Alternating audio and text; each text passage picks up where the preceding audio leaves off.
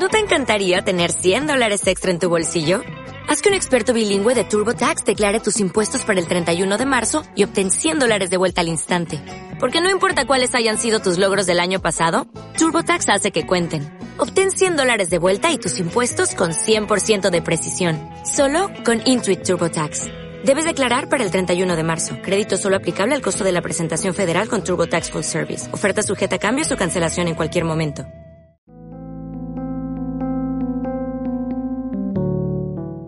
Saludos, soy Alfonso Salvador para 1959 Radio TV. Hoy presentamos el tema La religión y las drogas. Para los que se llaman a sí mismos moralistas, también es aborrecible la noción de uso recreativo o espiritual de drogas.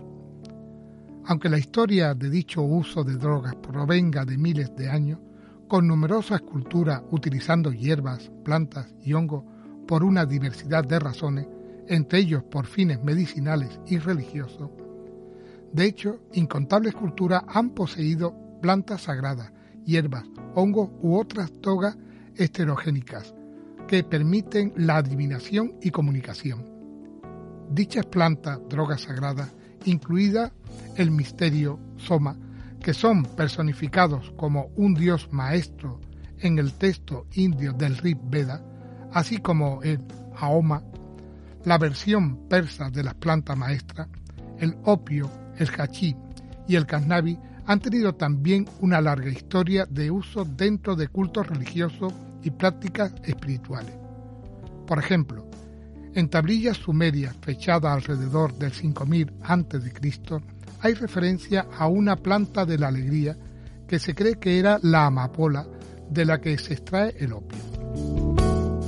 Los chinos registraron el uso del cannabis o marihuana ya en el tercer milenio antes de Cristo. Y el uso del cannabis en la India empezó al menos hace 4.000 años. Además, los magos y físicos espirituales o terapeutas eran vendedores ambulantes de drogas y miembros de la red fraterna, en la que se usaban las drogas para la iniciación y la adivinación. En efecto, ha habido pleno uso de drogas en el Levante y Oriente Medio, incluyendo a los pueblos bíblicos. Aunque algunos historiadores son reacios a atribuir el uso de drogas a los pueblos semíticos del Antiguo Testamento, abundan en referencia al cultivo y administración de hierbas medicinales. Hay, por ejemplo, un provocativo inventario de plantas preferidas en la canción de Salomón, capítulo 4, versículos 13 y 14 del Antiguo Testamento. Aunque muchas de las referencias aparentes a drogas en el Antiguo Testamento siguen abiertas y en cuestión, hay pocas dudas de que una incidencia registrada en el Génesis se refiere a una borrachera de Noé con alcohol. El alcohol, por supuesto, es una potente droga, pero no se desaprueba en el cristianismo porque es verdaderamente embriagadora y estupefaciente, mientras que los eteógenos, incluyendo el hongo mágico, tienen la capacidad de incrementar la conciencia y la agudeza. De hecho, ha habido muchos cultos basados en hongo que se remontan al menos hasta Sumeria, y según Alegro y otros muchos de la literatura sagrada del mundo, incorporaban al hongo de un modo esotérico. En efecto, se ha postulado que el maná del cielo bíblico se refería en realidad a un hongo psicodélico, una noción que implica que Moisés y sus seguidores estuvieron en un largo y extraño viaje en sus 40 años de vagondeo por el desierto, alimentándose de maná. Independientemente de si el maná es o no hongo mágico, los cultos del hongo han sido reales e influyentes en la historia. Además, Madwell afirma que se sabía que los sacerdotes de Israel usaban hongos. Mucha gente desconoce que esta forma de tomar hongos alucinógenos de los sumos sacerdotes de Israel era, en realidad, una parte integrante de la antigua teología y tradición hebrea todavía hoy en día se usa en Oriente Próximo para nosotros los europeos y Oriente Medio para los americanos.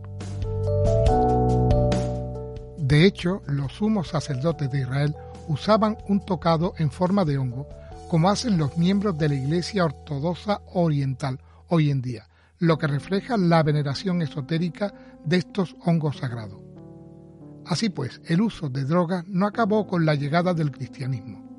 Como el tocado de la Iglesia Ortodoxa Oriental, la cúpula arquitectónica ubicua es también reflejo del culto del hongo. Además, en una iglesia en ruina en, en Francia, hay un fresco cristiano que data del siglo XIII que representa el árbol del conocimiento de Edén, con un vástago con hongos, amanita mucaria, saliendo como ramas de él. Asimismo, el uso de drogas estaba difundido por toda Europa cristiana e incluso el Papa León XIII usaba una decosición de hojas de coca y vino rojo. Como dice Weigen Lake, hay pocas discusiones hoy de que las drogas psicodélicas y de otras clases se usaban al menos en cierta medida en la religión, cultos, sectas, escuelas mistéricas del antiguo Oriente Medio, como se usaron y se siguen usando en todo el mundo.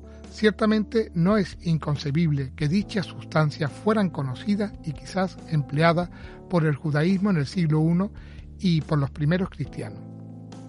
Muchas gracias por escucharme y espero que este interesante tema os haya gustado. Un saludo virtual a todos.